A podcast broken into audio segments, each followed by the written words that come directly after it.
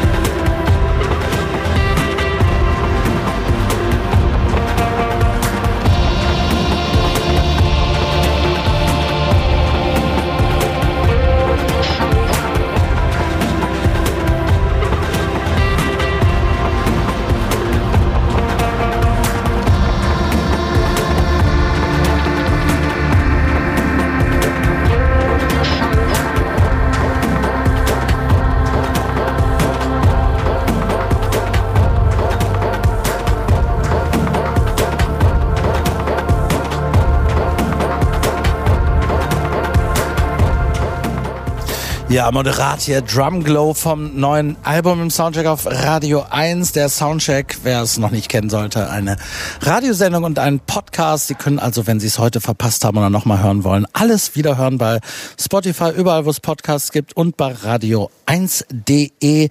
Zwei Stunden lang sprechen vier KritikerInnen über die vier wichtigsten neuen Alben der Woche. Und dieses musikalische Quartett besteht neben mir heute aus Joachim Henschel, der unter anderem als Kritiker der Süddeutschen Zeitung hier zu Gast ist, der aber gerade auch, lieber Joachim, ein Buch geschrieben hat und das kommt gleich nächste Woche. Dann sind wir Helden, wie mit Popmusik über die Mauer hinweg Politik gemacht wurde, erscheint am 17. Mai, richtig? Ganz genau. Das ist sehr gut. Ja, ich bin, ich bin gespannt. Ich habe es ich hab's noch gar nicht gelesen, aber wir hatten häufiger Kontakt währenddessen und es ist, es ist auch gerade vielleicht vor, mit Blick auf viele aktuelle Debatten sehr interessant, diese popkulturelle Brille nochmal aufzunehmen über das, was hier so im kleinen und großen Grenzverkehr popkulturell so passiert ist. Ich bin jedenfalls genau. gespannt. Äh, können Sie lesen von Joachim Henschel. Dir jedenfalls herzlich willkommen. Äh, Christina Mohr ist mal wieder da und dir gebührt auf jeden Fall der Preis für die weiteste Anreise. Liebe Christina, ich freue mich denn immer, wenn du hier bist. Du kommst aus Frankfurt. Versuchen wir einen Termin zu finden. Da freue ich mich sehr, dass es diesmal auch wieder geklappt hat. Heute noch im Zug gesessen. Du schreibst unter anderem für die Missy, den Musikexpress, äh, das Portal kaputt und viele andere. Arbeitest beim Campus Verlag. Aber auch von dir ist vor nicht allzu langer Zeit ein Buch erschienen. Female Sounds and Words im Verlag Andreas Reifer. Und wie ich dich kenne, hast du da bestimmt auch über Deborah Harry geschrieben dir glaubt. Ja, äh, aber tatsächlich äh, viel weniger, als man jetzt erwarten könnte. Es ist einfach nur eine Rezension drin und zwar von dem letzten Blondie-Album, also ganz aktuell. Also logischerweise hätte ich was von früher schreiben müssen, aber es war was ganz Neues. Denn das weiß ich, weil Christina und ich uns schon länger kennen. Sie liebt, du liebst Blondie. Insofern. Ja, ja, also und ich habe mich auch, ja, wir hatten ja den Kontakt wegen des Buchs und so. Und ich habe mich sehr gefreut, dass du es übersetzt hast von ihr, genau. Ich freue mich, dass du da bist. Ich freue mich auch total. Also vielen Dank, dass ich mal wieder hier sein kann.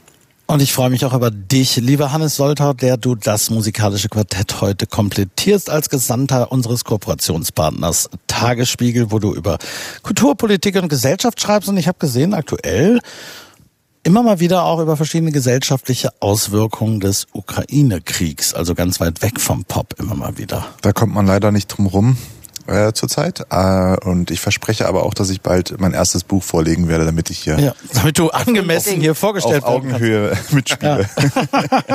ich habe das jetzt mal so. Also du bist aber im Betriebsrat, habe ich gehört, ne? Ja, neu gewählt. Ich bin also neu im das, Betriebsrat. Auch das wollen wir schätzen und äh, werten.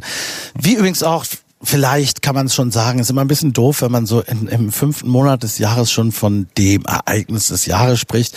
Aber ein neues Album von Kendrick Lamar, Joachim, das ist schon ein potenzielles Pop-Ereignis des Jahres. Wir haben lange drauf gewartet. Was gibt's jetzt zu erzählen? Also äh, vor allem erstmal die Gründe, warum es überhaupt ein Ereignis ist. Und das sind eigentlich zwei Gründe. Das eine ist, dass es fünf Jahre her ist, dass Kendrick Lamar ein Album gemacht hat und das ist heutzutage bei den doch immer schneller werdenden Zyklen doch eine sehr lange Zeit. Und dazu kommt noch, dass es also nicht nur für diesen, für die Fans äh, dieses Künstlers oder für die Hip-Hop-Gemeinde deswegen ein großes Ereignis ist, sondern insgesamt deswegen, weil Kendrick Lamar äh, heute seit eigentlich, äh, ja, man könnte sagen, seit fast zehn Jahren als einer der größten äh, wichtigsten, bedeutendsten und auch irgendwie eigenständigsten Rapper gilt, die es überhaupt gibt. Und deswegen ist es tatsächlich ein umfassendes Pop-Ereignis. Also wer tatsächlich noch nie von ihm gehört hat, kennt mindestens, oder wer, wer seinen Namen nicht zu kennen glaubt, kennt mindestens diesen Refrain Bitch Don't Kill My Vibe. Äh, allerdings ist Kendrick Lamar ja nicht unbedingt für seine Party-Hits und für seine Dancefloor-Filler bekannt, sondern er ist tatsächlich ja, so, so eine Dichterpersönlichkeit, auch mit so ein bisschen widersprüchlichen Positionen, äh, mit einem eigenen Duktus, eben auch mit einer Art von Musik, die jetzt äh, doch sehr, sehr eigenständig dasteht. Er hat sogar einen Pulitzer Prize gewonnen für sein letztes Album. Allerdings muss man sagen, jetzt nicht den Literatur Pulitzer Prize, sondern es gibt auch einen Musik Pulitzer Prize. Den hat er gewonnen für sein letztes Album. Der hat 70 Millionen Platten verkauft, allein in den USA, hat 14 Grammys bekommen. Ich meine, es gibt, gibt ja auch viel Schrottmusik, die äh, Grammys bekommt, aber das sind auch immer, diese Zahlen sind natürlich immer nur Symbole dafür, dass er einfach eine wahnsinnig hohe Reichweite hat und äh, das Erstaunliche ist eben, dass es ihn eigentlich noch gar nicht so lange gibt. Also dass er äh, eigentlich dann das erste Album, was auch bei uns so ein bisschen wahrgenommen wurde, äh, das ist knapp zehn Jahre her erst. Davor hat er tatsächlich selbst gebrannte CDs auf Schulhöfen verkauft und ist mit dem Auto rumgefahren an der West Coast mit seinem Freund. Und dann ging es Schlag auf Schlag. Also er ist selber erst 35. Kendrick Lamar Duckworth ist sein, äh, steht in seinem Pass. Er kommt aus Compton, straight out of Compton sozusagen. Und äh, passend dazu war es auch Dr. Dre, der ihm dann genau zu dieser Zeit ein Major Label Deal verschafft hat. Ähm, wichtige Stationen, Meilensteine sind dann noch dieses das Album To Pimp a Butterfly von 2015, wo er äh, so eine ganz neue Lesart von Jazz in den Hip Hop reingebracht hat und eben auch dieses Thema, also neues Sprechen über Blackness, über die Position und das Selbstbewusstsein der schwarzen Community, der Zustände äh, in den USA, was dann auf eine ganz interessante Art und Weise auch wieder erinnert hat an Großmeister aus den 60ern und 70ern, wie zum Beispiel Gil Scott Heron oder die Last Poets. Also er hat da so, eine, er hat da so einen Bogen geschlagen, ohne dabei aber irgendwie retro zu sein.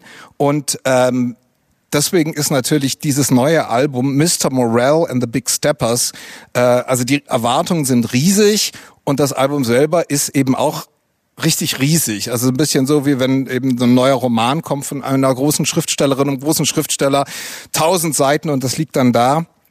Tausend Seiten heißt in dem Fall, es ist also auf CD gebrannt, wäre es eine Doppel-CD, 18 Stücke, 73 Minuten. Man braucht Geduld und die Geduld sollte man sich nehmen. Und ich muss eigentlich gleich meine Wertung jetzt hier vorausschicken. Jede Minute von diesen 73 Minuten lohnt sich. Da ist nichts drin, was irgendwie so hingefladdelt, hingedaddelt ist. Da steckt, äh, da stecken Gedanken, Content, äh, Wortspiele, Beobachtungen und richtiger Tiefgang wirklich überall drin. Es ist eigentlich ein weniger offensichtlich politisches Album als die letzten beiden. Es geht um Familie, es geht um Geschlechterrollen, Selbstbewusstsein von Männern, Vaterkomplexe, dann natürlich auch Depressionen, Therapie, lauter Themen, die sehr untypisch sind für Hip-Hop-Künstler dieses Ausmaßes, dieser, dieser Größe und deswegen natürlich wahnsinnig interessant.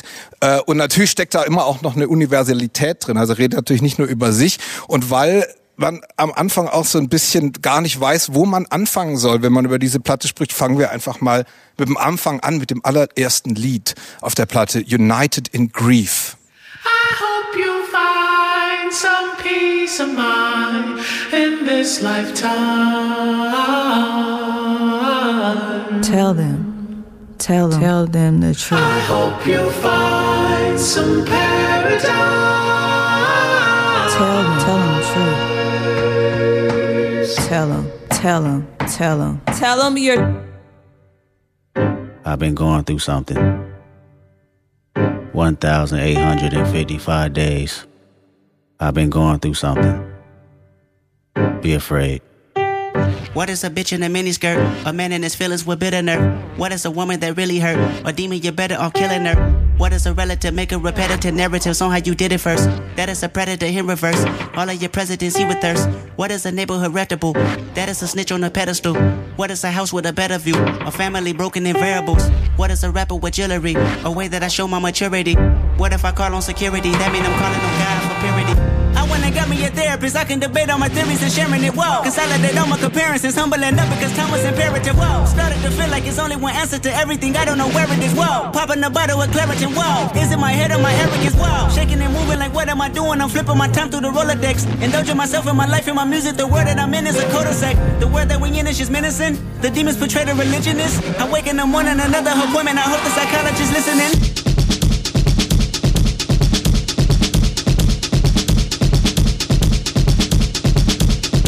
The new Mercedes with black G wagging away from. It was all for rap. I was 28 years young, 20 million in tax. Bought a couple of mansions just for practice. 500 in jewelry, chain was magic. Never had it in public. Late reaction, 50k to cousins. Post a caption. Pray none of my enemies hold me captive. I grieve different.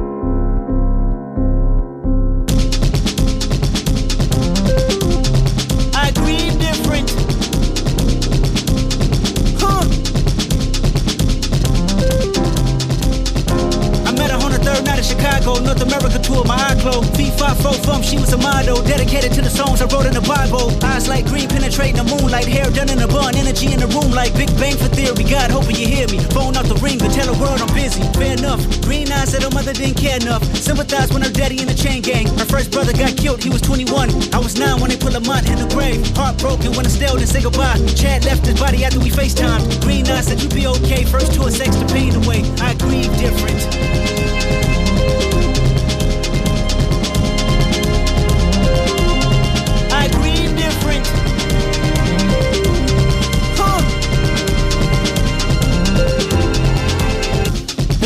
With black G wagging away from. It was all for rap. I was 28 years young, 20 million in tax. Bought a couple of mansions just for practice. 500 in jewelry, chain was magic. Never had it in public. Late reaction, 50k to cousins. Post a caption. Pray none of my enemies hold me captive. So what? Paralyzed the county building controlled us. I bought a Rolex watch, I only wore once. I bought infinity pools I never swam in. I watched King by four cars in four months. You know the family dynamics on repeat. The insecurities locked down on PC. I bought a 223, nobody peace treat. You won't do do me, I smell TNT. Dave got him a Porsche, so I Ja, United in Grief, Kendrick Lamar geht noch ein bisschen weiter. Sie haben es vielleicht gemerkt, aber wir brauchen die Zeit, um darüber zu sprechen, weil es ist wirklich Inhalt. Sie haben es vielleicht an der Rap-Geschwindigkeit gemerkt. Es ist was wahnsinnig beeindruckendes und dabei auch noch so klar ausgesprochen. Man versteht ja nahezu jedes Wort in dieser irrsinnigen Geschwindigkeit. Also auch über die technische Ebene würde es sich lohnen zu reden. Ob wir das heute noch schaffen, weiß ich nicht. Aber es ist eben wahnsinnig viel Inhalt in diesem Album. Man muss dazu sagen, es war vorab, wie es ja sonst meistens üblich ist, tatsächlich gar nicht zu hören. Es wird auch, liebe Hörerinnen und Hörer, erst nur digital erscheinen. Und zwar aus dem Grund, weil für Leaks, für sogenannte Vorab-Veröffentlichungen im Internet, Sowas passiert ganz oft im Vertrieb, im Handel oder sonst wo. Und es war wirklich explizit so, dass sie das erstmal nur digital machen und später physisch auf CD und Vinyl, weil sie um jeden Preis vermeiden wollten, dass vor heute früh 6 Uhr zentraleuropäischer Zeit irgendjemand auf der Welt außerhalb des der beteiligten Personen dieses Album hören kann. Was uns wiederum vor die Herausforderung gestellt hat, das alles heute verinnerlichen zu müssen. Es ist wahnsinnig viel, was da passiert. Äh, ganz kurz nur, du hast gesagt, also so insgesamt die Erzählung von Kendrick Lamar handelt ja so ein bisschen davon, eben aus Kampen zu kommen, aus so einer kriminalitätsbelasteten, äh, von Rassismus, Armut und ähnlichen Dingen geprägten äh, Umfeld, was er auch in der Familie teilweise erlebt hat. Er, und, und das war ja schon so die, die erste große autobiografische Erzählung im Grunde Good Kid, Mad City. Sein äh, erstes größeres, größer wahrgenommenes Album, sehr stark autobiografisch geprägt war. Dann gab es diese zwei eher universell politischen Alben und jetzt ist er, kommt er aus seiner persönlichen Erzählung aus, dieser Erzählung, wie man daherkommt und wie man da rauskommen kann und wie man als irgendwie begabter Mensch von da überhaupt irgendwie Chancen hat und das nutzen kann mit allen Vor- und Nachteilen und allen Problemen, die das mit sich bringt, kommt er aber auf die ganz große Bühne hier auch. Und was ich gut finde, er spricht mit allen Stimmen. Und das ist, das ist das, was mir eigentlich am deutlichsten aufgefallen ist, wenn man das überhaupt irgendwie zusammenfassen kann.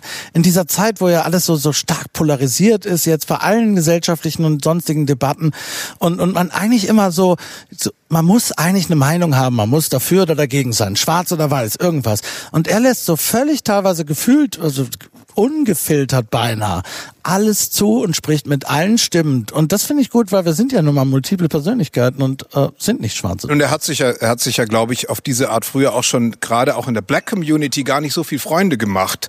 Es gab da ja auch Stücke, die da so ein bisschen umstritten waren, weil seine Aussagen nicht so klar waren, wie sich viele das aus natürlich nachvollziehbaren Gründen, aber eben trotzdem was, was man einem Dichter wie Lamar, einen Anspruch, wie den kann man an ihn natürlich nicht stellen, wie in einem Song The Blacker the Berry, dass er sich klar positioniert. Das tut er, das tut er natürlich trotzdem, aber er redet eben auch über seine Zweifel und er lässt eben auch Widersprüchlichkeiten zu.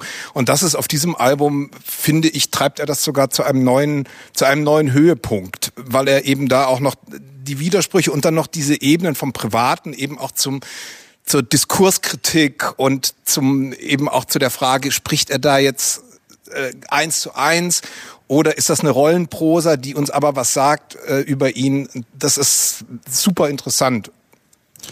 Ja, das ist, es ist ja so verdichtet, dass es beinahe respektlos ist, dass dann um kurz nach sechs schon die ersten Leute auf Twitter schrieben, Meisterwerk. Als ob man halt so ein sperriges Album äh, so schnell entschlüsseln könnte. Ne? Also ich glaube, wir sind, wir sitzen ja jetzt noch hier und äh, konnten es zweimal, dreimal hören und äh, man hat immer noch das Gefühl, man hat nicht überhaupt nicht äh, alles einigermaßen erfasst, was da drauf ist.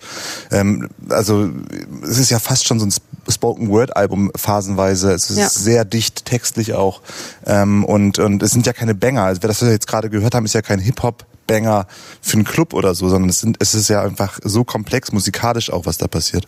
Und das packt er ja auch in diese etwas über eine Stunde rein, dass es aber musikalisch auch total komplex ist, wie das, was wir eben gehört haben, mit den verschiedenen Jazz-Rhythmen und so. Also der, es ist kein Banger, wie du sagst, aber trotzdem ja total mitreißend irgendwie. Und die verschiedenen Stimmen, die er einnimmt oder wiedergibt, fand ich total beeindruckend. Das hat sich in, in Humble fand ich schon sehr, sehr angedeutet in dem Album davor, dass er so eine verletzliche Seite des schwarzen, schwarzen Mannes zeigt, die sonst, also mir fiel, mir fiele akut keiner ein oder dieses Stück, was wir glaube ich jetzt nicht spielen, My Auntie is a Man Now, wo, wo er die Trans-Thematik zumindest anspricht. Also ich habe es jetzt nach einmal hören nicht genau äh, entziffern können, spricht er aus seiner Warte oder gibt er jemanden wieder. Aber auf jeden Fall wird äh, das, das Thema einer Transperson sehr, sehr ausführlich thematisiert. Das fand ich schon bemerkenswert. Ja, und auch auf eine Pro-Weise, wie sie jedenfalls in der Hip-Hop-Szene ja. gerade in dieser Reichweite absolut nicht genau. vorgekommen genau. ist. Nicht bis jetzt. Wir hören mal ein, äh, Kendrick Lamar hier Die Hard. I pop the pain away, I slide the pain away, I pop the pain away, I slide the pain away.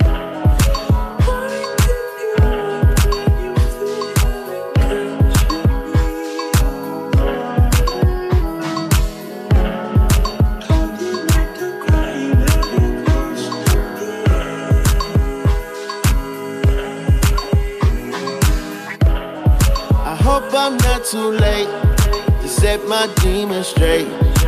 Know I made you wait, how much can you take? I hope you see the God in me. I hope you can see. And if it's up, stay down for me. Yeah. Shimmy, shimmy, cocoa bar, Serafina,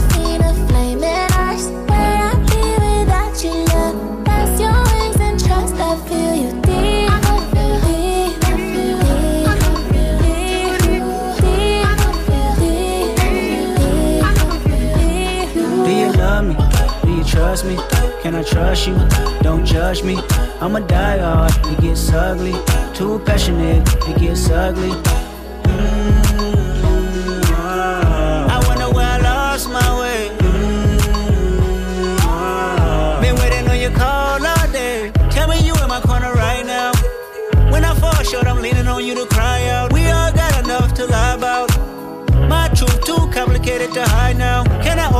Is it safe or not? I'm afraid a little you relate or not. Have faith a little. I might take my time. Ain't no saving face this time. I hope I'm not too late to set my demons straight. I know I made you wait, but how much can you take? I hope you see the God in me. I hope you can see. And if it's up, stay down for me. Shimmy, shimmy, cocoa bar, Serafina, flaming eyes. Where I be without you, love? That's your wings and trust. I feel you deep. Deep. Feel deep.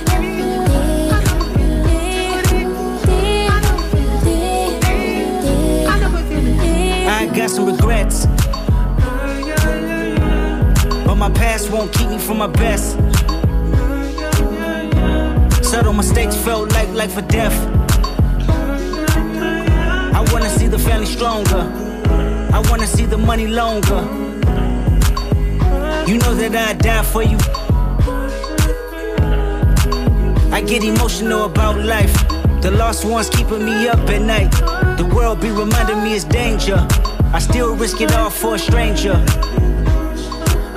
If I told you who I am, would you use it against me? Right or wrong, no stone, just love to send me. I hope I'm not too late set my demons straight.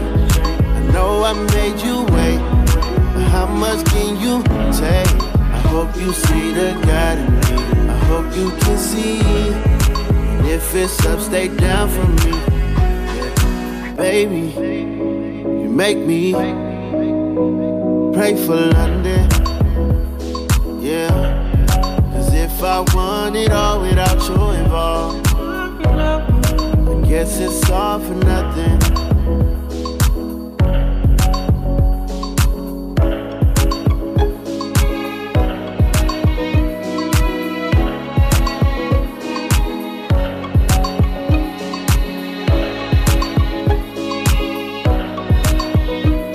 Ja, Kendrick Lamar hier mit Amanda Reifer und sagst du es einmal, Christina? Ich habe es schon wieder vergessen. Wie spricht man den Namen des Feature-Gasts aus? Blast. Blast, Ich habe es genau. eben nachgeschaut. So schreibt er sich aber nicht. ähm, wir müssen wirklich ein paar Klammern hier aufmachen in dieser Soundcheck-Besprechung von Kendrick Lamar, sonst rennt uns die Zeit davon. Ein ganz interessanter Aspekt ist ja, dass Kendrick Lamar nicht zuletzt jemand ist, der sein Privatleben überhaupt nicht thematisiert und völlig überall raushält. Und nun ist in so Zeiten, wo Cover-Artworks nicht mehr so eine große Rolle spielen, weil es Thumbnails in Streamingdiensten sind, dieses erst recht, das Cover seine Art der Welt mitzuteilen, seinen aktuellen Status, der auch wichtig ist für dieses Album, muss man sagen. Es ist also keine Yellow Press Mitteilung. Deshalb, wir sehen ihn, wie er vor einem Bett steht, mit einem äh, Kleinkind im Arm, eine Dornenkrone auf seinem Kopf und eine Pistole in seiner Gesäßtasche. Auf diesem Bett liegt eine Frau mit einem Säugling, mit einem relativ neugeborenen Kind. Und es ist tatsächlich ja so, das ist, das ist seine Frau, mit der er seit Highschool-Zeiten zusammen ist und äh, mit dem jüngst geborenen zweiten Kind der beiden, einem Jungen, ähm, die Dornenkrone und die Knarre und dann wiederum noch vier angedeutete Einschusslöcher auch in der Wand. Das führt jetzt vielleicht zu weit. Aber das ist insofern wirklich interessant, weil Kendrick Lamar ist es spektakulär gut gelungen eigentlich, das aus der Öffentlichkeit zu halten für jemand so erfolgreiches. Es gibt kaum dazu Meldungen und das hat er jetzt auf diese Weise selbst getan. Finde ich sehr interessant. Und seine Frau ist ja auch die Erzählerin auf der, Absolut. in der ersten Hälfte. Das, das gibt ja da noch so eine, so ein, ich, ich glaube, das, ich fürchte gerade so ein bisschen Menschen, die uns jetzt hier reden hören, schrecken so zurück vor diesem Album, weil sie denken, oh, wie anstrengend das alles klingt. Man muss jetzt noch mal sagen, es ist ganz, ganz wunderschön. Es ist großartig. Und wenn man dann mal ein bisschen tiefer eintauchen will in diese Geschichten, wird man dann ganz viel auch sehr konkret erzählten Szenen hängen bleiben. Also, das würde ich nur kurz sagen, äh, weil äh, er ist einfach tatsächlich ein Meister der Dramaturgie und äh, so ein bisschen des, äh, des Erzählens wie des Essayistischen. Und das kommt hier einfach so gut zusammen wie vielleicht noch nie zuvor bei ihm.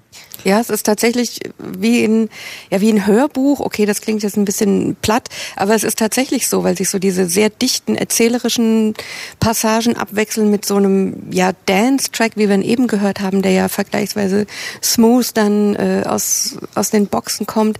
Dann, was er sich auch leisten kann, tatsächlich mit all seiner äh, Präsenz und Potenz ist eben dieses The Hard Part 5 einfach rauszulassen. Also womit wahrscheinlich viele gerechnet haben, dass das auf dem Album ist. ist es Das nicht. war die so, sogenannte Äh, eigentlich ja. als Vorab-Single wahrgenommene so Song, der Anfang der Woche erschienen war. Genau. Ist aber eine Serie, die er auch schon vor Mhm. allen Alben betrieb. Es kommt immer vorher ein Song, der dann gar nicht auf dem Album ist. Und das war zu einem Marvin Gaye-Sample vor ein paar Tagen erschienen. So wunderbar, da können nur wenige Leute darauf verzichten, muss man auch mal sagen. Ja. Hannes. Nee, ich wollte ich wollte auch nochmal äh, anschließend an diese äh, Privatsphäre, die nach außen gekehrt wird. Selbst dieser Song, es gibt einen Song, den können wir jetzt leider nicht hören, ähm, wo ein Streitgespräch zwischen ihm und seiner Frau ähm, äh, reinszeniert wird sozusagen. Ähm, und da springt aber eine Schauspielerin, äh, Taylor Page, ein, die dann äh, sozusagen äh, den Part seiner Frau übernimmt.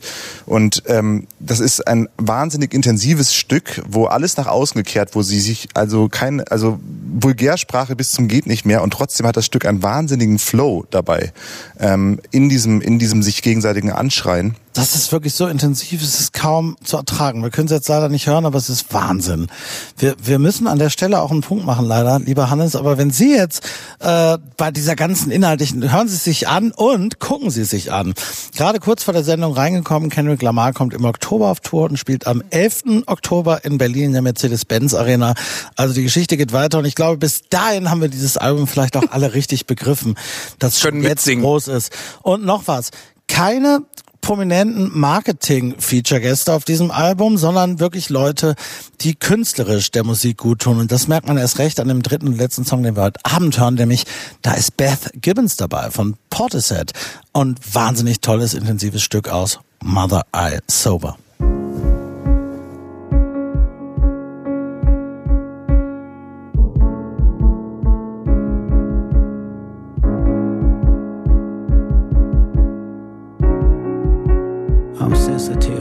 Feel everything. I feel everybody. One man standing on two words. Heal everybody. Transformation, then reciprocation. Karma must return. Heal myself. Secrets that I hide. Buried in these words. Death threats. Ego must die. But I let it purge. Pacify. Broken pieces of me. It was all a blur. Mother cried. Put their hands on her. It was family ties. I heard it all. I should have grabbed a gun. But I was only five. I still feel it. Weighing on my heart. My first tough decision in the shadows clinging to my soul. That's my only critic. Where's my faith? Told you I was Christian, but just not today. I transformed, praying to the trees. God is taking shape. My mother's mother followed me for years in her afterlife, staring at me on back of some buses. I wake up at night, loved her dearly, traded in my tears for a Range Rover transformation. You ain't felt grief till you felt it sober.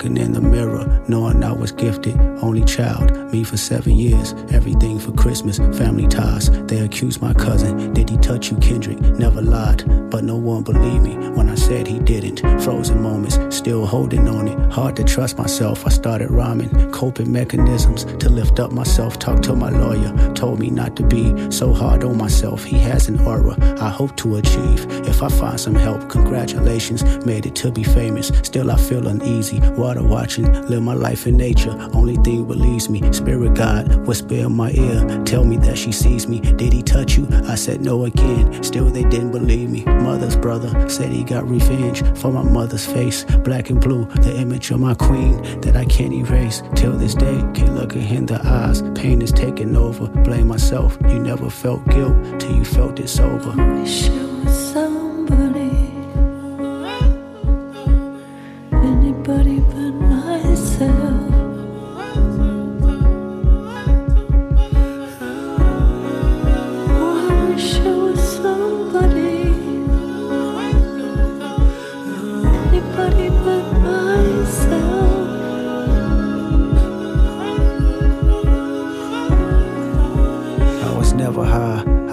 never drunk, never held my mind, I need control. They handed me some smoke, but still I declined, I did it sober. Sitting with myself, I went through all emotions, no dependence, except for one. Let me bring you closer, intoxicated. There's a lustful nature that I failed to mention, insecurities that I project sleeping with other women. Whitney's hurt, the pure soul I know. I found her in the kitchen, asking God, where did I lose myself? And can it be forgiven? Broke me down, she looked me in my eyes. Is there an addiction? I said no, but this time I lied. I knew that I can't fix it. Pure soul, even in her pain. Know she cared for me, gave me a number. Said she recommended some therapy. I asked my mama why she didn't believe me when I told her no. Ja, die großartige Beth Gibbons hier im äh, Duett beinahe ja mit Kendrick Lamar abzuschneiden, das tut weh, aber die Zeit gebietet es. Hören Sie Mr. Mor Morel and the Big Steppers, das neue und fünfte Album von Kendrick Lamar. Hier kommt die Soundcheck-Wertung dafür. Hit, Hit, Hit, Hit. Ja, viermal Hit. Äh, alles andere hätte nicht gepasst. Soundcheck. Das musikalische Quartett. Von Radio 1 und Tagesspiegel. Live aus dem Studio 1 im Bikini Berlin. Ja, und da habe ich ganz am Anfang mal angekündigt, dass es Verlinkungen gibt zwischen den einzelnen Alben des heutigen Abends, die man nicht direkt vermutet. Und zu einer dieser Verlinkungen kommen wir jetzt. Hannes äh, Soltau hat gerade erzählt von dem Song We Cry Together vom Kendrick Lamar Album, den wir sehr, sehr gut hätten hören können. Und der wird eröffnet von Florence Welch ausgerechnet die eben dieses Intro, diesen, diesen Dialog, äh, diesen intensiven Dialog, von dem du gerade erzählt hast, Hannes, einleitet sozusagen. Florence Welch wiederum hat allerdings heute auch ein eigenes Album veröffentlicht. Florence Welch ja aus der Südlondoner in, Londoner Indie-Szene stammt mit vier Alben zu einem der größten Popstars der Gegenwart geworden. Äh, die ja auch jetzt zu Beginn, wie so viele andere Leute vor zwei Jahren zu Beginn der Pandemie ganz normal so weitermachen wollte nach der letzten Riesentour, nämlich das nächste Album aufnehmen mit Jack Antonoff. Das ist einer der interessantesten und wichtigsten Produzenten der letzten Jahre. Der macht so Lana Del Rey, Lord und ganz viele andere Leute. Taylor Swift nicht zu vergessen. Und dann ist sie nach, äh, also Florence Welch jetzt nach äh, New York geflogen, um das nächste Florence and the Machine Album aufzunehmen mit Jack Antonoff. Da saßen sie dann eine Woche, haben an Songs gearbeitet, die auch schon teilweise aufgenommen, gab es vorher schon Und dann kam der erste Lockdown. Beziehungsweise es äh, zeichnete sich ab, dass er kommen würde. Und es zeichnete sich ab, dass äh, da man nicht normal im Studio weiter würde arbeiten können. Also ist Florence Welch zurück nach London geflogen, wo sie weiterhin lebt und konnte erstmal nicht weiterarbeiten an diesem Album. Sie sagt nämlich, dass über Zoom, übers Internet dieses Album weiter zu produzieren, äh, das ist ja inzwischen überhaupt kein Problem, aber für sie habe sich das nicht richtig angefühlt. Das sei eben so geplant gewesen, dass sie mit diesem Jack Antonoff zu zweit an diesen Songs arbeitet, im Studio, die machen das, wollten alles live einspielen und so weiter und das ging dann eben nicht mehr und dann war es auch äh, irgendwie nicht möglich. Und dann wurde aus einer Lockdown-Woche wurden zwei, sie, sie kennen die ganze Story. Die Pandemie nahm ihren Lauf und äh, nichts war mehr möglich. Also hat sie irgendwann, nachdem sie völlig verzweifelt ist, da kommen wir gleich nochmal zu, äh, das Beste aus der Situation gemacht und hat in London anders an den Songs weitergearbeitet, nämlich mit einem Mann namens Dave Bailey, der bei der äh, Band Glass Animals unter anderem singt und eben auch so ein bisschen produziert. Und äh, außerdem kam irgendwie alles Mögliche hoch. Auch das haben viele von uns vielleicht erlebt in der Pandemie. Es war plötzlich so viel Zeit und äh, das war nicht immer nur schön, weil dann kommen ja vielleicht auch die ganzen Sachen wieder hoch, die man gar nicht so gern sehen will. Im Fall von Florence Welch war das unter anderem, sie hat bis vor einigen Jahren wahnsinnig viel getrunken und Drogen genommen, hat das dann irgendwann aufgehört. Und es ist ja oft so, wenn man damit aufhört, irgendwie diese, diese, der Alkohol überlagert ja auch Probleme und die werden dann so verschichtet und abgeschichtet und so weiter. Und nun haben sich die wieder geäußert, wie sie sagt, in Form von Panikattacken, die sie heimsuchten. Und all diese Dinge haben sie so ein bisschen überflutet. Dazu kam noch die äh, Tatsache, sie ist 35 Jahre alt, dass es dann eben doch einen Unterschied gibt zwischen Mick Jagger oder Florence Welch, männlichen und weiblichen Musikern dieser Größenordnung, weil wenn sie noch eine Familie haben wollte, müsste sie darüber jetzt nachdenken, weil allzu viel Zeit bliebe ihr nicht mehr. Und sie wolle aber, da sie jetzt durch die Pandemie erfahren habe, wie schrecklich es für sie sei, nicht live auftreten, spielen und singen zu können, das nicht riskieren, ausgerechnet durch die Gründung einer Familie. Und auch das macht, hat ihr richtig zu schaffen gemacht. Es kam alles Mögliche zusammen. Und als sie dann irgendwann wieder nach New York wollte, um mit Jack Antonoff weiterzuarbeiten, weil das plötzlich wieder möglich war, war ein anderes Album aus diesem Album geworden, was sie mit Dave Bailey weitergeschrieben hatte. Und ich muss sagen, auch da nehme ich die Wertung ein kleines Stück vorweg. Zum Glück ist es so gekommen. Es ist ein, wie ich finde, wahnsinnig vielschichtiges, intensives Album geworden, in dem Florence Welch äh, ihre Sehnsüchte beschreibt, nach vor allem der Bühne. Ich meine, ich weiß nicht, ob Sie die Frau mal live gesehen haben. Es ist, sie lebt durch ihre Performance. Ist eine wahnsinnig intensive, gute Performerin und Sängerin. Und man spürt, wir haben immer gesprochen so über die wirtschaftlichen Aspekte äh, in der Kulturindustrie durch Corona und so weiter. Völlig zu Recht, weil da Verdienstausfälle waren. Aber auch durch so eine erfolgreiche Frau für solche Leute ist das natürlich wirklich einfach was, was an ihr Ursächlichstes irgendwie rührt, wenn sie nicht auftreten können. Und das alles, finde ich, äh, hat Eingang in diese Platte gefunden, die dann ja Dance Fever heißt. Das äh, wird demnächst wieder eine Rolle spielen. Auch das hat noch einen Hintergrund, da können wir vielleicht gleich noch drüber sprechen. Wir hören erstmal den ersten Song dieses Albums, wie auch des heutigen Abends, King.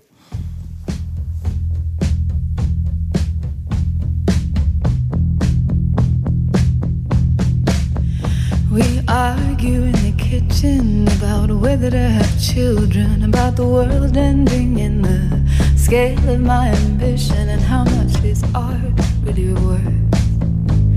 The very thing you're best at is the thing that hurts the most. But you need your rotten heart, your dazzling pain like diamond rings. You need to go to war to find material to sing. I am a mother. I'm a bride, I'm I need my golden crown of sorrow, my bloody sword to swing, my empty halls to echo with grand self mythology. I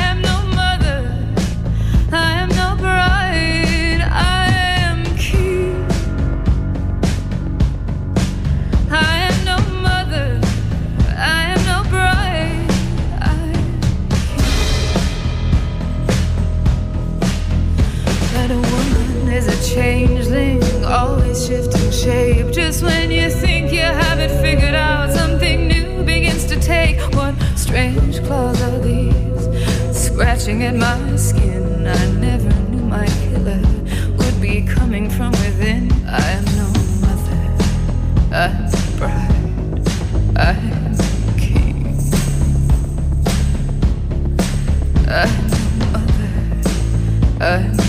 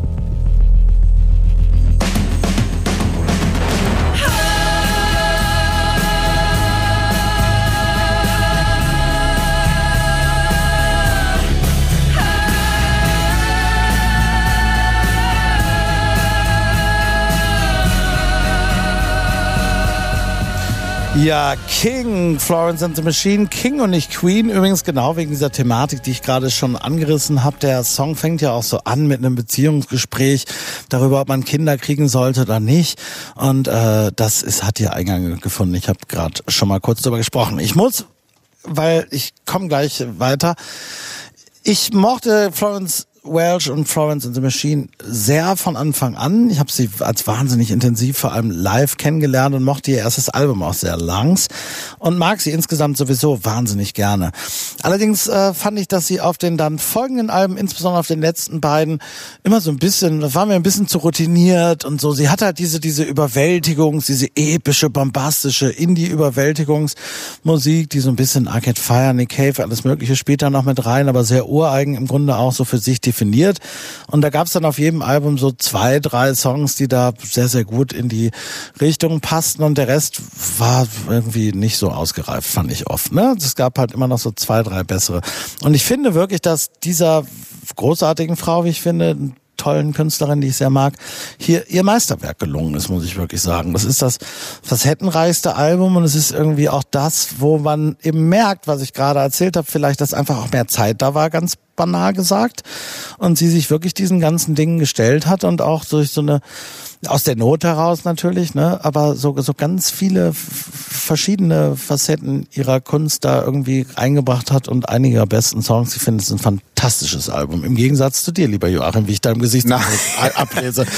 Also es, es gab es gab bei der letzten Florence and the Machine Saison einen Song namens Hunger, wo sie über ihre Jugend singt und über ihre Essstörungen und das war für mich damals so ein bisschen, ich habe sie davor nie gemocht.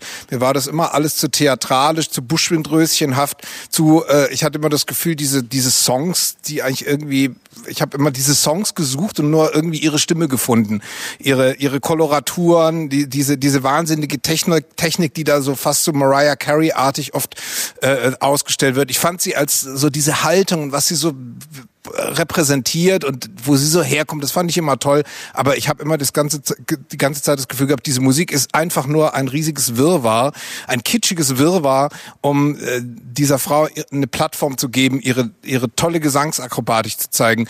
Äh, und äh, ehrlich gesagt geht's mir jetzt wieder so, nachdem ich bei dem letzten Album dachte, ah, da ist jetzt endlich mal ein bisschen echte Persönlichkeit, da wird wirklich was erzählt. Bei diesem Album geht's mir jetzt wieder so, das ist wie wenn, klingt für mich wie wenn jemand so vom Brotbackkurs in der Lüneburger Heide zurückkommt und dann von seinen Selbsterfahrungen singt und äh, endlich mal das freie Tanzen entdeckt hat. Und ähm, das klingt zwar jetzt sehr oberflächlich, ich habe mich intensiv mit der Platte beschäftigt, aber das ist das, womit ich davon zurückgekommen bin, leider. Das finde ich echt interessant, weil mir geht's genau anders. Äh, Das ist das erste Florence and the Machine Album, was ich mehrfach am Stück hintereinander und auch mit Freude hören kann und konnte. Also ich musste die anderen Alben immer nach, nach einer Weile dann ausschalten, weil mir, weil ich da das Gefühl hatte, da ist alles so auf den Effekt gesteuert, diese Überwältigungsmusik und die, die Stimme dann noch tausendfach überhöht. Das war mir oft einfach zu viel. Und das habe ich jetzt, dieses Empfinden habe ich bei diesem Album nicht, wo ich denke, da ist das Pathos jetzt immer dann, wenn es passt. Und das, was sie sagen will oder singen will und auch ihre Stimme ist klarer und also mich packt es mehr und ähm, nehme ich ihr alles mehr ab, auch wenn sie singt, wenn sie die Zukunft in dem Gesicht einer Narzisse sieht. Bin ich, Genau. Oder was ist eine Daffodil? Ist eine Narzisse. Ja. Ja, ich muss mich jetzt ja auch noch positionieren. Äh, ich bin auch Team Thorsten und Christina. Ähm, also ich fand, ich fand sie ähm, auch immer ein bisschen zu viel. Also das auch, auch von diesem Gothic-Style, diese, diesem Hang zu viktorianischer Mode, den sie ja auch hat. Ähm, und was sich dann auch in diesem opernhaft epischen wiedergespiegelt hat. Und hier gelingt es ihr, dass, dass der Pathos so zurückgeschraubt wird. Und das ähm, finde ich auf diesem Album, dass sie, dass sie stilistische und musikalische Widersprüche zulässt und gleichzeitig wie bei Kendrick auch diese eigenen Zweifel noch stärker nach außen kehrt. Und das finde ich ganz stark. Jetzt kommt die Narzisse, Daffodil. I couldn't help it, yes, I let it get in. The helpless optimism of spring. Worn out and tired, and my heart never tired,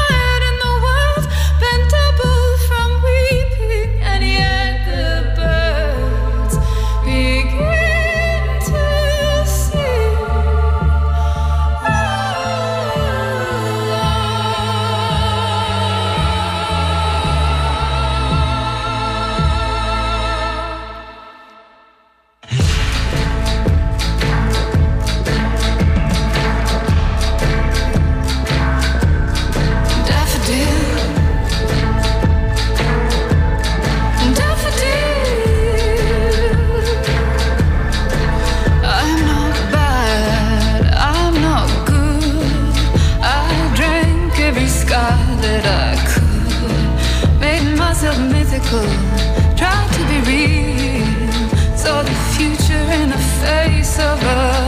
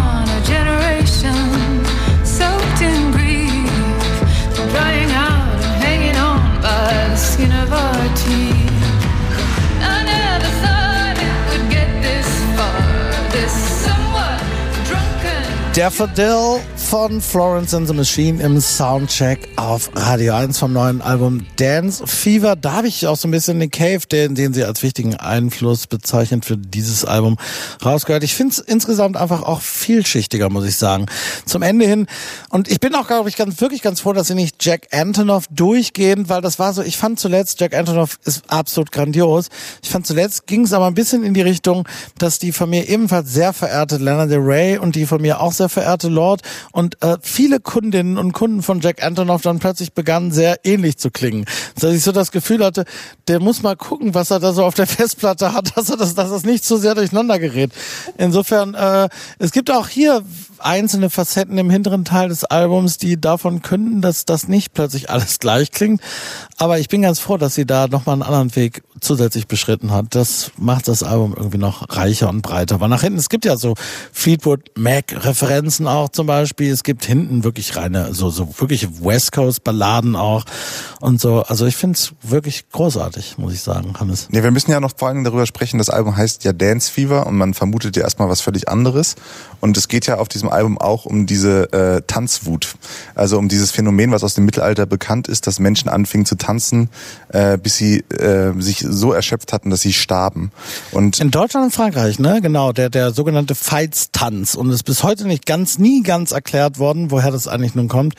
Sie wollte, ich muss es leider ein bisschen abkürzen, Ja, weil uns die ja, ja, Zeit ja. um die Ohren fliegt. Sie wollte da eigentlich ein Konzeptalbum drüber machen. Und das ist jetzt so übrig geblieben.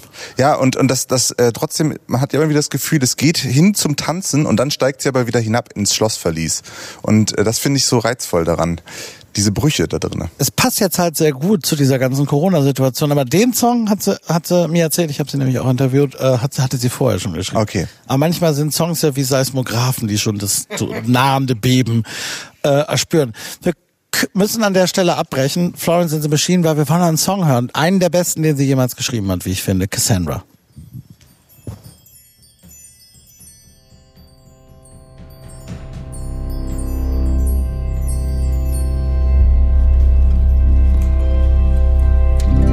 Used to see the future and now I see nothing. They cut out my eyes and sent me home packing.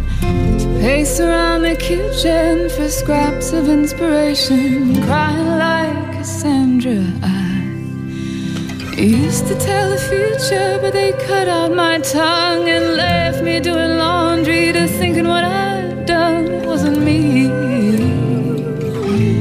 It was a song. I used to move into the future, bring it all back, let it bleed through my fingers. A treasure in my hands, now I creep out when there's no one about. Cause they put crosses on the doors to try and keep me out. The gardens of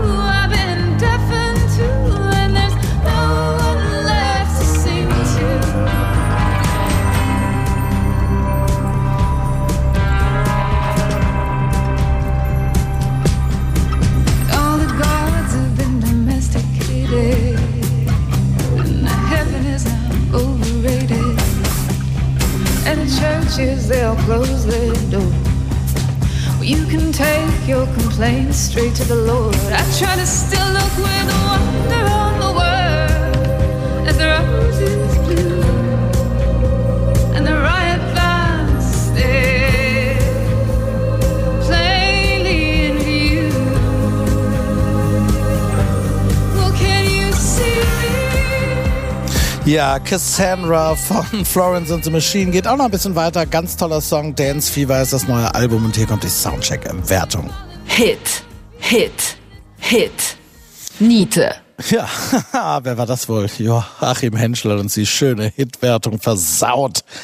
Aber immerhin sagt er dann auch Niete.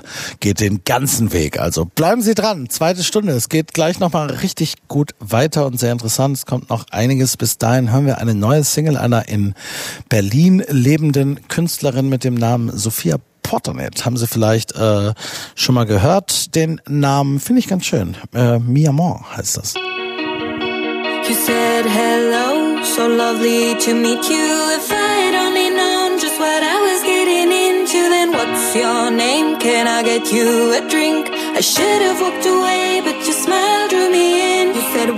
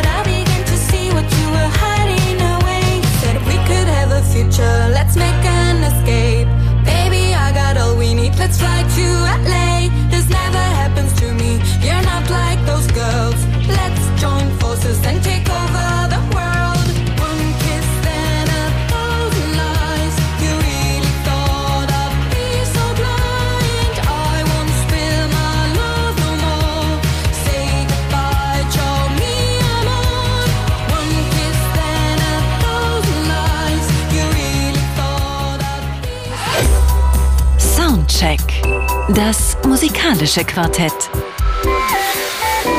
Von Radio 1 und Tagesspiegel. Live aus dem Studio 1 im Bikini Berlin. Ja, und da heiße ich Sie herzlich willkommen zur zweiten Stunde. Mein Name ist Thorsten Groß. Bei mir sitzen immer noch Christina Mohr, Hannes Solter und Joachim Henschel. Und wir starten die zweite Stunde mit dem Song eines Albums, das ebenfalls heute erschienen ist und was normalerweise auch immer sofort stattgefunden hätte. Es ist wirklich ein Freitag, an dem sehr viel passiert. Nämlich die Black Keys haben ebenfalls ein neues Album. Aber Fans der Black Keys können Erstens dranbleiben, weil im Anschluss an diese Sendung widmet sich Ihnen mein Kollege Michael C. Lücke noch ausführlich in seinen Sounds and Stories.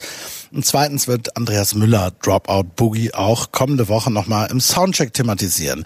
Sie kommen also immer wieder vor und so auch jetzt kurz. Gemeinsam mit dem sie Top-Gitarristen Billy Gibbons, hier sind die Black Keys mit Good Love.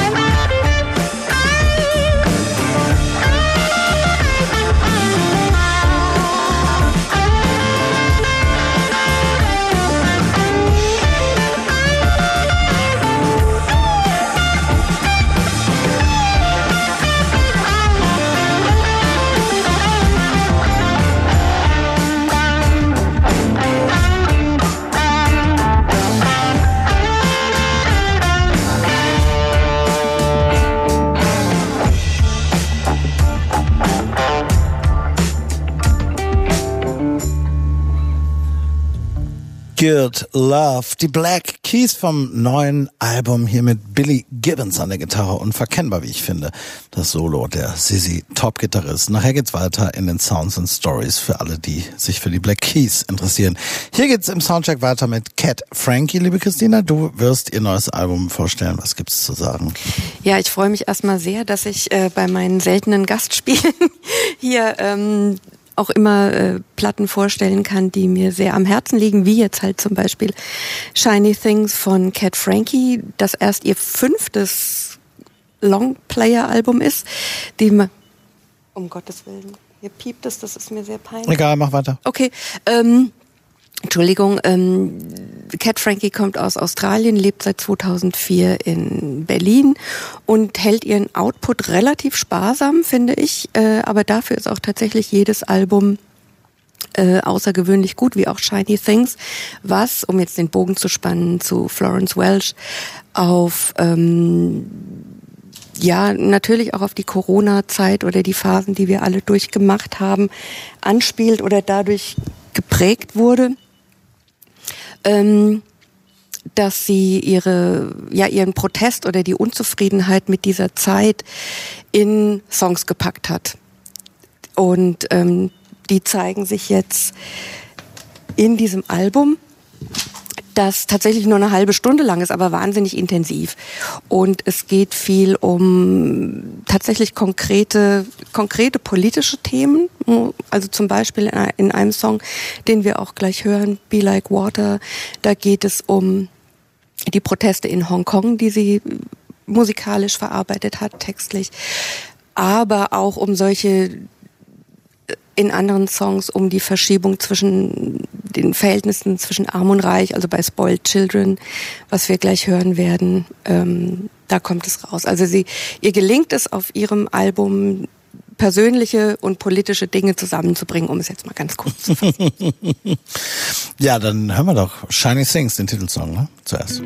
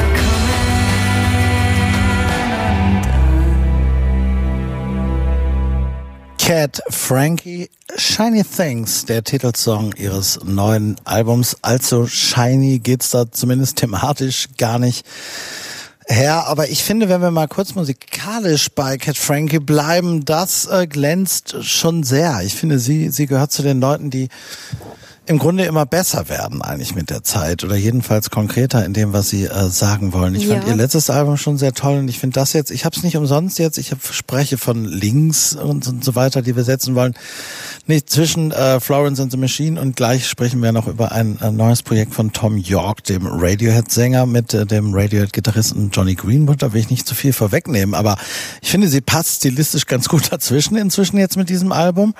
Und Sie passt da tatsächlich jetzt genau mitten rein, weil sie auch interessanterweise über dieses Album sagt, sie hat viel Radiohead gehört in der Zeit, als sie das Album aufgenommen hat, aber auch noch andere Indie, ich nenne es jetzt mal Indie-Rock oder Grunge, sehr PJ Harvey oder also durchaus gitarrenbetonte Sachen hat sie gehört, so 90er Jahre. Musik, aber sie selbst, finde ich, macht ihre Musik ja tatsächlich immer vielschichtiger. Also obwohl sie ja so als Singer-Songwriterin firmiert, sind die Stücke ja fast orchestral aufgebaut, nie überladen, wie ich finde. Also das ist nicht dieses äh, Überwältigungspathos von der Florence Welch, sondern es sind sehr klare, durchaus, also schon stimmungsgesteuerte Stücke. Also Wasser spielt ja eine große Rolle auch auf diesem Album. In Songs, die die Wasser im Titel haben oder tatsächlich wie so eine Wellenbewegung machen, ne, die so an und abschwellen. Und da setzt sie also das Instrumentale total gut ein, plus ihre Stimme, die ja bei Cat Frankie auch sehr wichtig. Sie selber sagt, ähm, sie sei zum Singen geboren. Und finde ich, das hört man auch. Also sie holt alles aus dieser Stimme raus, ohne diese Überphrasierung oder Überdramatisierung. Ja, absolut. Also ist ein, eine imponierende Stimme und ähm, also wer Cat Frankie nicht kennt, sollte vor allen Dingen mal die alten A cappella Stücke von ihr anschauen. Ähm, ich glaube, Frauen verlassen war eins von Ja, diesen genau. Liedern. Das ist wahnsinnig toll, was sie alleine nur mit ihrer Stimme machen kann, wenn sie sich begleitet. Und ich finde, sie, also die, sie ist auch viel wärmer und geerdeter ähm, als bei Florence and the Machine mit ihrer Stimme.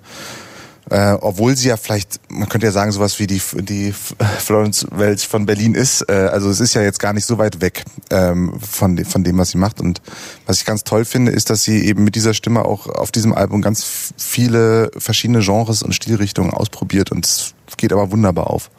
Und das, das Tolle ist ja, dass es auf dieser Platte gibt es einen Minimalismus, weil man, äh, es wird ja oft so ein bisschen auch kokett, so das einfache Lied, die Indie-Künstlerin, das ist ja auch so ein bisschen überstrapaziert, aber was sie macht, geht ja fast schon so, also das klingt jetzt ein bisschen übertrieben, aber es hat fast schon so Krautrock-artige Prinzipien. Sie hat so relativ kleine Phrasen, die sie immer wiederholt, auch musikalische Phrasen und die sich dann auch so steigern, die in verschiedenen äh, Versionen durchgespielt werden. Also ein Lied, was wir jetzt leider nicht hören können, was ich aber sehr empfehlen kann den Hörerinnen und Hörern Riverside, wo das ist so eine so eine kleine aufsteigende Tonfolge, die erst von einem Xylophon gespielt wird, dann übernimmt die Gitarre und spielt das weiter. Das geht durch das ganze Stück durch und ich finde das echt äh, rein von der Herangehensweise, wie sie diese Songs aufbaut, richtig richtig toll und ziemlich einzigartig und ich hätte es ehrlich gesagt nicht gedacht, ähm, als ich diese Platte zum ersten Mal gehört habe, dass mich sowas erwartet. Und auf demselben Album, also auf Shiny Things, ist aber auch ein total reduziertes Stück.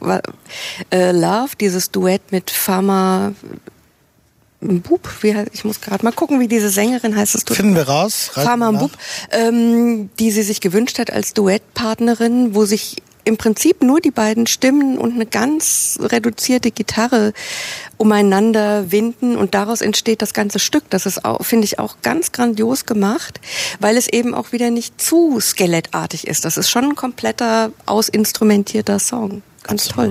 Wir hören äh, Spoiled Children.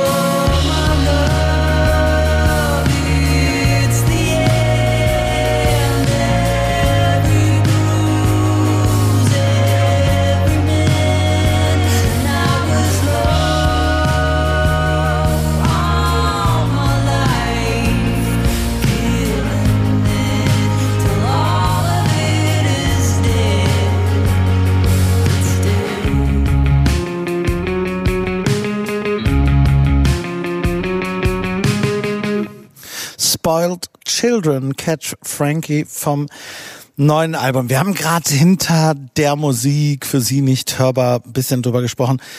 Du hast das gerade so unfreiwillig eigentlich eine kleine Wahrheit ausgesprochen, wie ich finde, Hannes, indem du gesagt hast, äh, die Florence Welch von Berlin, das ist natürlich Quatsch, aber sie ist natürlich, äh, sie lebt in Berlin äh, und es ist ja schon immer so ein bisschen, dass man in Berlin immer sehr, sehr, wir sind immer alle sehr, sehr stolz und froh, wenn so internationale Künstler in dieser Stadt lange verbleiben und hier wirken und so weiter. Und ähm, vielleicht ist das auch gar nicht so wahnsinnig gut, dass sie das dauerhaft so beibehalten. Und ich weiß nicht, ob das der Grund ist. Ich finde, also sie ist unglaublich gut. Sie beherrscht alles, alles, was wir gerade gesagt haben, ist richtig. Das ist unglaublich gut arrangiert, instrumentiert. Sie ist eine fantastische Sängerin. Das ist ganz, ganz, ganz, ganz toll. Dennoch fehlt mir immer so ein bisschen die Signatur. Denn das, was du, Christina, gerade beschrieben hast, als, ne, so, also ich meine, Florence Welch kann man so stehen, wie man will, aber das ist absolut unverkennbar. Ich finde, die macht einmal den Mund auf und es ist sofort, weiß man, was los ist. Selbiges gilt gleich. Äh, der, der Wiedererkennungswert ist dann irgendwie nicht so groß. Und ich weiß nicht, woran es liegt, aber mir geht's so, ich finde jedes Cat Frankie Album, was ich höre, eigentlich aus den letzten Alben, äh, Jahren immer gut. Es gefällt mir immer, wenn wir bei Gelegenheiten wie heute darüber sprechen. Und äh, ich weiß aber oft gar nicht so genau, ob ich sie dann zwei Jahre später, wenn ich sie nochmal hören würde, gleich wiedererkennen würde. Oder ich habe sie jedenfalls auch nicht permanent immer weiter gehört. Also sie ist unglaublich gut, aber ich finde, sie hat noch nicht so mich, ah, das, das fehlt mir so ein bisschen. Das, das Unverkennbare sozusagen. Ja, äh, also ich glaube, mir geht das auch ähnlich. Also ich glaube, ich würde ihre Stimme jetzt nicht einfach erkennen unter äh, 1000 Songs. Ähm, es ist eine ganz witzige Anekdote. Ich saß 2012 mal damals noch im White Trash äh, einen ganzen Abend lang mit ähm, Bei Trash, der das berühm- berühmte Berliner Hamburger und Bierrestaurant gibt's nicht mehr leider. Gibt's, ja, gibt's nicht mehr, aber da, damals saß ich mit so einer kleinen Runde und habe mich den ganzen Abend mit einer, ähm, äh, also damals äh, nahm ich so war, ähm, sozusagen ausgewanderten Australierin unterhalten äh, und das war eben Cat Frankie.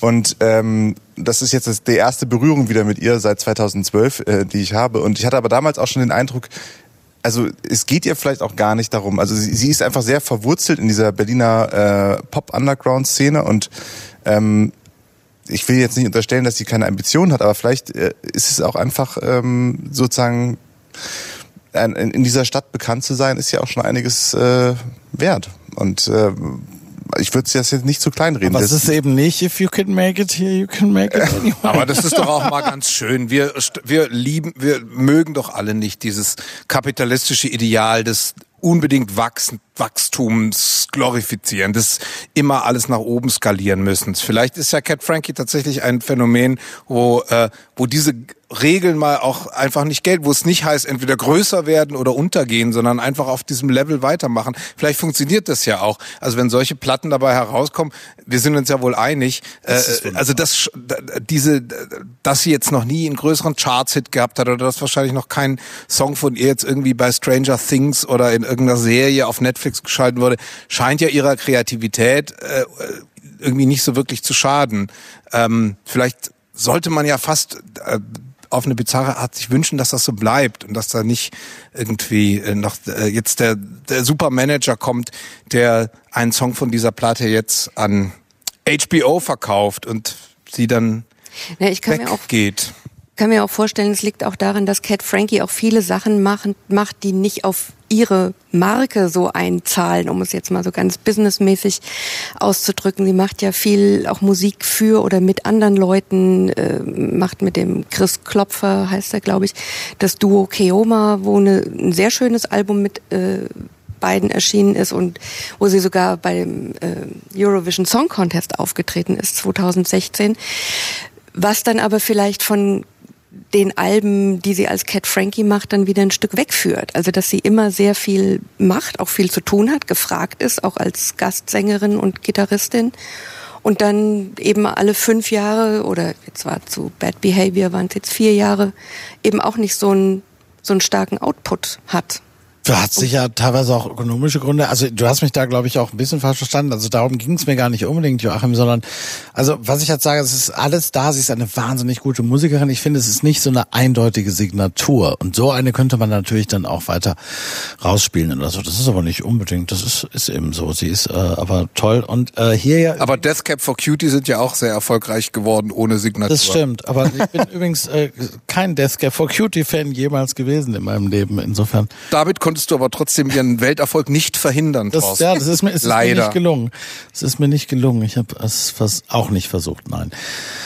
Es ist ja ein Album, äh, was da können wir vielleicht gleich nochmal hin, was ja äh, eigentlich alle Themen der Zeit so ein bisschen auch behandelt auf so einer gesellschaftskritischen großen Brille betrachtet, da haben wir vielleicht noch nicht drüber gesprochen, ne? Also Christina, da ist ja eigentlich alles dabei. Das geht von Klimakatastrophe bis da wieder teilweise auf ganz andere Perspektive irgendwie sowohl die die gesellschaftlichen Diskurse, die die Gender-Diskurse der Zeit, wie auch im Klimakatastrophe und so weiter. Da ist vielleicht der kleine Link zu Kendrick aus einer ganz anderen Perspektive kommen, beziehungsweise gleich zu The Smile. Noch viel mehr. Thematisch ist der Link eigentlich fast größer als musikalisch sogar. Ja, also ganz konkret äh, geht sie auf äh, aktuelle Themen ein, wie zu- in Natural Resources, wo es also wirklich ganz buchstäblich darum geht, äh, dass der Planet am Limit ist. Oder wie ich schon gesagt habe, in Spoiled Children über die Privilegien, die halt eine die weiße Mehrheitsbevölkerung hat und für sich beansprucht. Also sie wird sehr, sehr konkret und konkreter als auf früheren Alben, was sie auch selber sagt, dass sie äh, so das Gefühl hat, dass ihre Texte früher eher etwas abstrakt waren, aber auch diese belastende Corona-Zeit für sie als Künstlerin ja auch hat dazu geführt, sich auch lyrisch konkreter zu äußern. Im Gegensatz ulkigerweise dann zu dem visuellen Konzept, was so in den in den Videos äh, dann sichtbar wird, wo sie ja so einen ganz opulenten, sie nennt es Renaissance Drag. Also dass so die die Videos zu Spoiled Children und äh, Shiny Things ja wie so Barock Theateraufführungen aussehen. Das wollte sie haben. Wir hören äh, Be Like Water. Be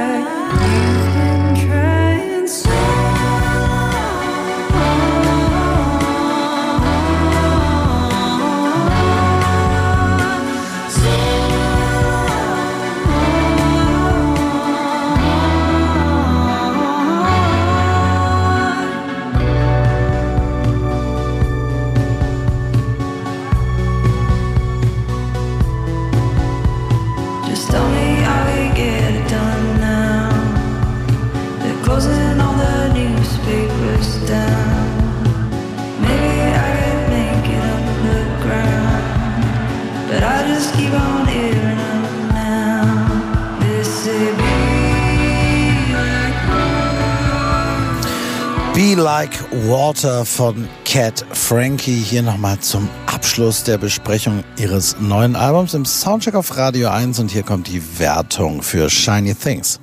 Hit, Hit, Hit. Geht in Ordnung. Ja, diesmal war ich der Spoiler, aber es ist ein sehr wohlmeinendes geht in Ordnung, sage ich. Soundcheck.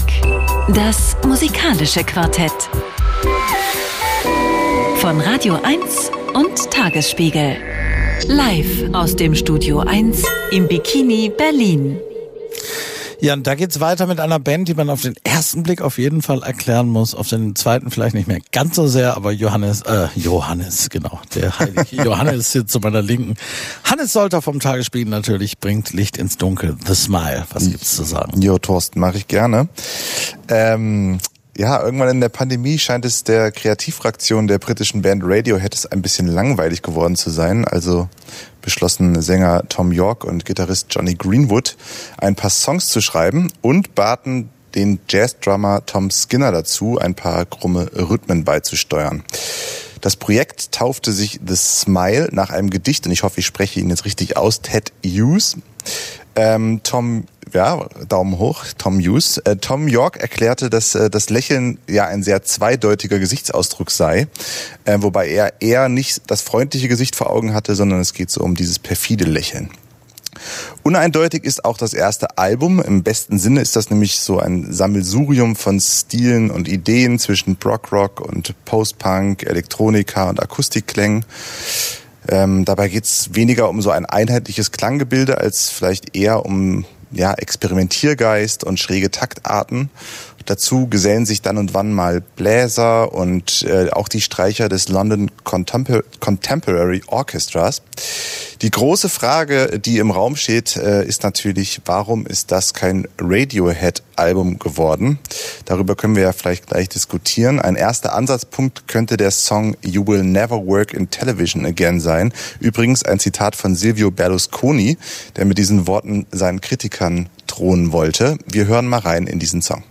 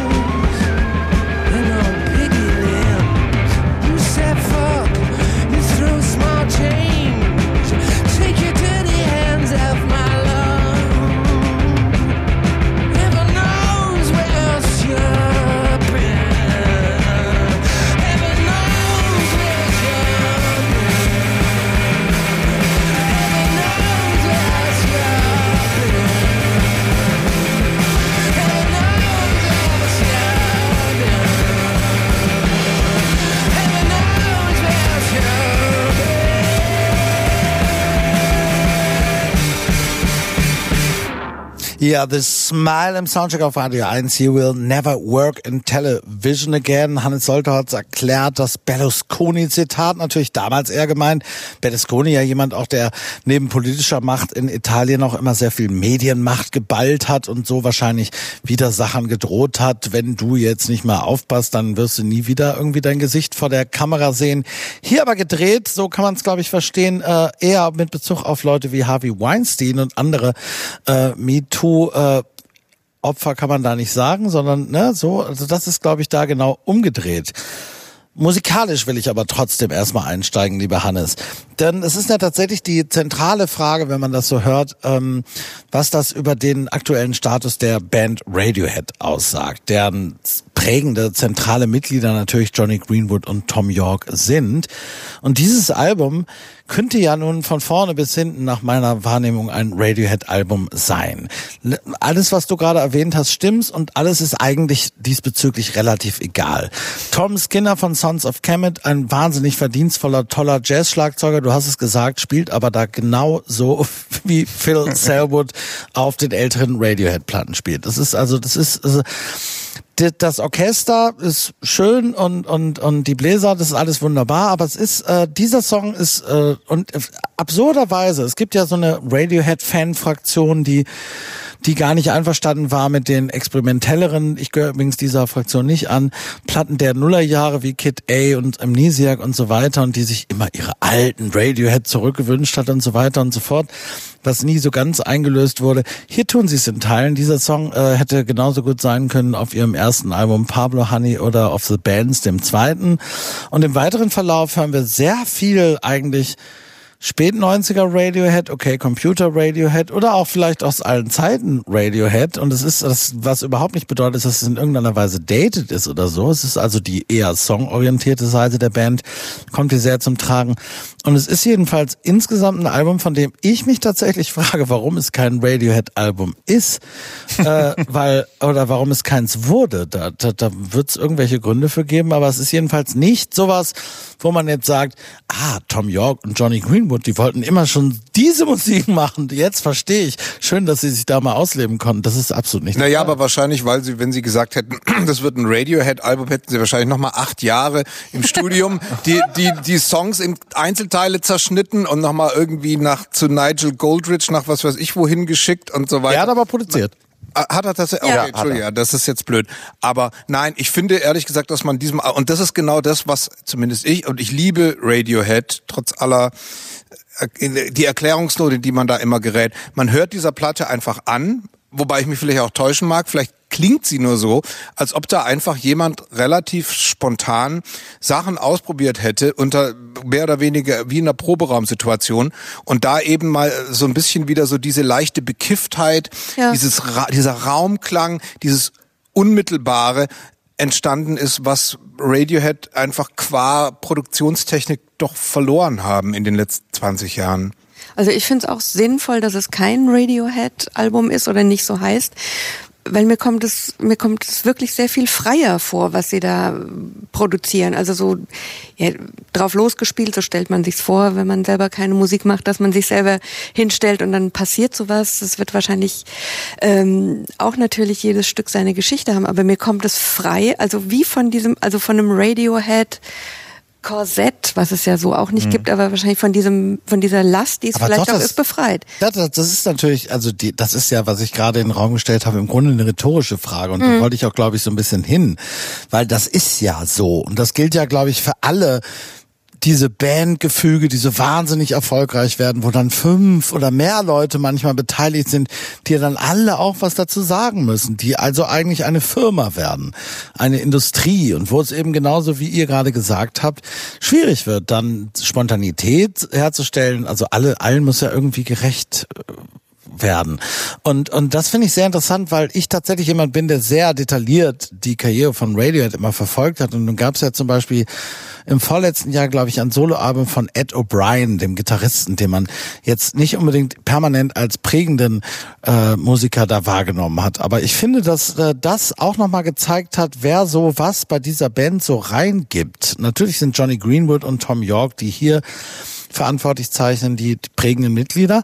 Aber dann auf Ed O'Briens Album habe ich gehört, dass offensichtlich wahrscheinlich diese ganzen mittlere Pink Floyd Einflüsse, diese sphärische oder so, vielleicht so ein bisschen aus der Richtung kommen, so von diesem zweiten. Da macht er jetzt Schlagzeuger Phil Sayway macht ja oft auch so, so, so auch sehr Session-basierte Nebenprojekte. Alle machen Nebenprojekte. Man merkt, dass doch tatsächlich wahrscheinlich alle fünf Radiohead-Musiker viel mehr Einfluss letztlich haben oder viel mehr Stimmberechtigung, als man das von außen oft wahrnimmt. Und das macht es natürlich auch anstrengender, sicherlich dann das zusammenzugemengen. Und das ist wirklich tatsächlich, ihr habt es auf den Punkt gebracht, das Besondere an diesem Album, weil das ist alles weg. Es ist keine Industrie, es ist keine große Firma. Es ist auch nicht die Überlegung, die wir oft dann auch mithören bei diesen großen Bands, das muss jetzt irgendwas werden, weil wir müssen jetzt 50, 60 Leute bezahlen die nächsten drei Jahre. Unsere Tourcrew und alle, das, wenn das jetzt völlig floppt, dann ist, ne, so, das spielt da alles keine Rolle. Das finde ich gut. Ja, absolut. Also es ist sehr intuitiv. Und ähm, ich hatte mich ja auch schon mal hier mehrmals geoutet. Ich bin auch kein großer Radiohead-Fan gewesen. Nie. Nee, ich hab's dir, ich hab dir aufs, ich hab dir das aufs Auge gedrückt. Ja, sozusagen. genau. Ich wurde mir aufs Auge und ich war schon so skeptisch, weil ich dachte, okay, ein Nebenprojekt einer Band, mit der ich eigentlich nicht so viel einfangen kann. Und jetzt hat's mich total gekriegt bei diesem Album. Also ich bin richtig begeistert. Das war die Mission. The Smoke.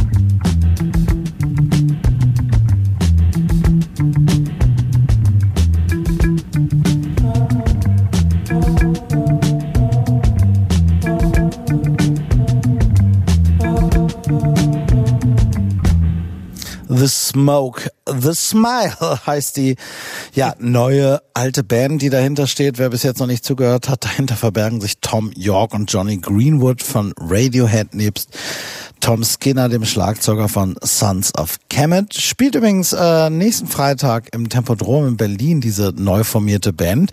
Absurderweise, ich weiß nicht, ob das immer noch so ist. Ich habe vor zwei, drei Tagen mal geguckt, da gab es sogar noch Karten für dieses Konzert, was spektakulär ist in Anbetracht der Tatsache, dass Radiohead stets in der Wohlheide spielen, die dann auch jedes Mal innerhalb von wenigen Minuten ausverkauft ist. Also hier so intim wird man Tom York lang nicht mehr sehen können. Wenn es noch eine Karte gibt, vielleicht haben sie Glück.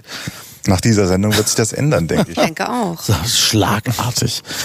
Vielleicht, äh, ja, The Smile, ne? Viele sehen einfach nur The Smile, wer ist denn das? Also, mir geht's so, ich war auch von diesen diesen Vorab-Singles, weil diese diese Stücke wurden ja über eine sehr lange Distanz hinweg immer wieder so gedroppt und waren dann auf YouTube und ich war eigentlich die ganze Zeit so begeistert von diesen Stücken, dass ich ehrlich gesagt heute vor der Sendung mir überlegt habe, was, was könnte es denn überhaupt für einen Grund geben, das nicht gut zu finden?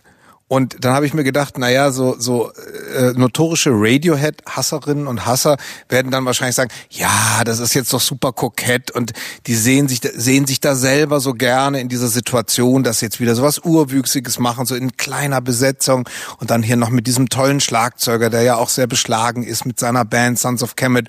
Und ähm, ich habe mir überlegt, was man da eigentlich denen entgegnen kann, äh, aber das ist äh, ich ich glaube, was viele Menschen bei Radiohead vor allem hassen, ist ja so dieses eben, äh, dass sie einerseits große Kunst zelebrieren, auf der anderen Seite aber das immer auch sehr bewusst zu sein scheint. Also diese, dass es doch so eine gewisse Star-Attitüde haben, keine in oder ganz wenig Interviews nur geben und sich natürlich selbst da drin gefallen. Und das ist natürlich, darin gefallen die sich natürlich jetzt auch selbst. Also das würde ich dann dem, der Radiohead-Hasserin entgegnen, würde ich sagen, ja, nee, das, das ist für dich genauso hassenswert, aber für mich deswegen auch genauso, genauso toll. Also ich bin jetzt keine direkte Radiohead-Hasserin. Sie waren mir tatsächlich, und das ist vielleicht noch unverständlicher, meistens völlig egal. Also Radiohead ist mir eine unglaublich egale Band gewesen, weil mir das alles oft sehr, sehr aufgesetzt vorkam, wahrscheinlich lauter Vorurteile. Und was mir jetzt bei diesem The Smile-Projekt gefällt, ist so diese totale Lässigkeit, auch diese, ja, schon ein bisschen banalen Witze, die, die, die Platte anzufangen mit The Same und The Opposite, also zwei Stücke, die so heißen und hintereinander kommen. Und ein Song heißt A Hairdryer oder wenn man jetzt diesen Überbau mit diesem Gedicht von Ted Hughes nicht weiß, The Smile, denkt man, wa- was für ein banaler Name. Also das hat mir schon gefallen. Also dass da so ein, und das, das nimmt mich dann auch für dieses Projekt sehr ein und natürlich sind die, die Tracks einfach wirklich unheim- unheimlich gut. Hannes. Worüber du ja noch reden wolltest, eben hattest du zumindest anmoderiert, Mit war du ja, meint er mich. äh, Thorsten, genau. Thorsten, worüber Thorsten reden wollte, äh, waren die Texte. Weil wir, wir haben ja äh, sozusagen auch äh, den Bogen äh, über alle vier Acts, über die wir heute gesprochen Ja, haben. jetzt haben wir gar nicht mehr so viel Zeit, aber, aber das, das musst du jetzt kurz. Naja, ja, also alle vier Alben sind sehr politisch äh, oder teilweise auch politischer als Alben zuvor. Und das ist hier natürlich auch wieder ähm, Dystopie, Weltschmerz und äh, die Flucht in die Utopie äh, natürlich allgegenwärtig sind. Das sind natürlich Tom York-Themen äh, und da kann man sagen, ja, er hat äh, recht behalten. Fitter, healthier vom Album Okay Computer ist vielleicht aktuell bezeichnender denn je zuvor. Und äh, da nimmt er einige Fäden wieder auf, das stimmt. Äh, so auch in Squirting on the Surface.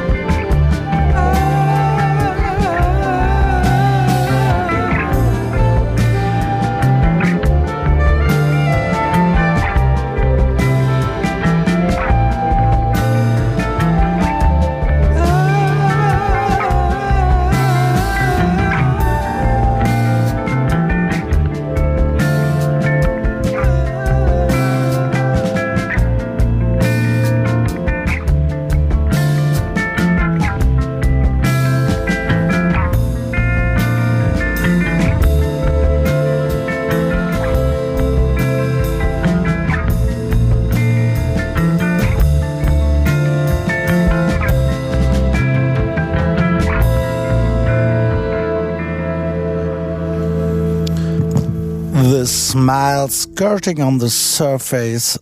Tom York und Johnny Greenwood sind das unter anderem und hier kommt die Wertung. Hit, Hit, Hit, Hit. Ja, das zweite Mal viermal Höchstwertung am heutigen Abend. Wir haben also zwei Kandidaten heute im Soundcheck für den Soundcheck Award, der irgendwann zu vergeben sein wird, auch für dieses Jahr mit Kendrick Lamar und The Smile.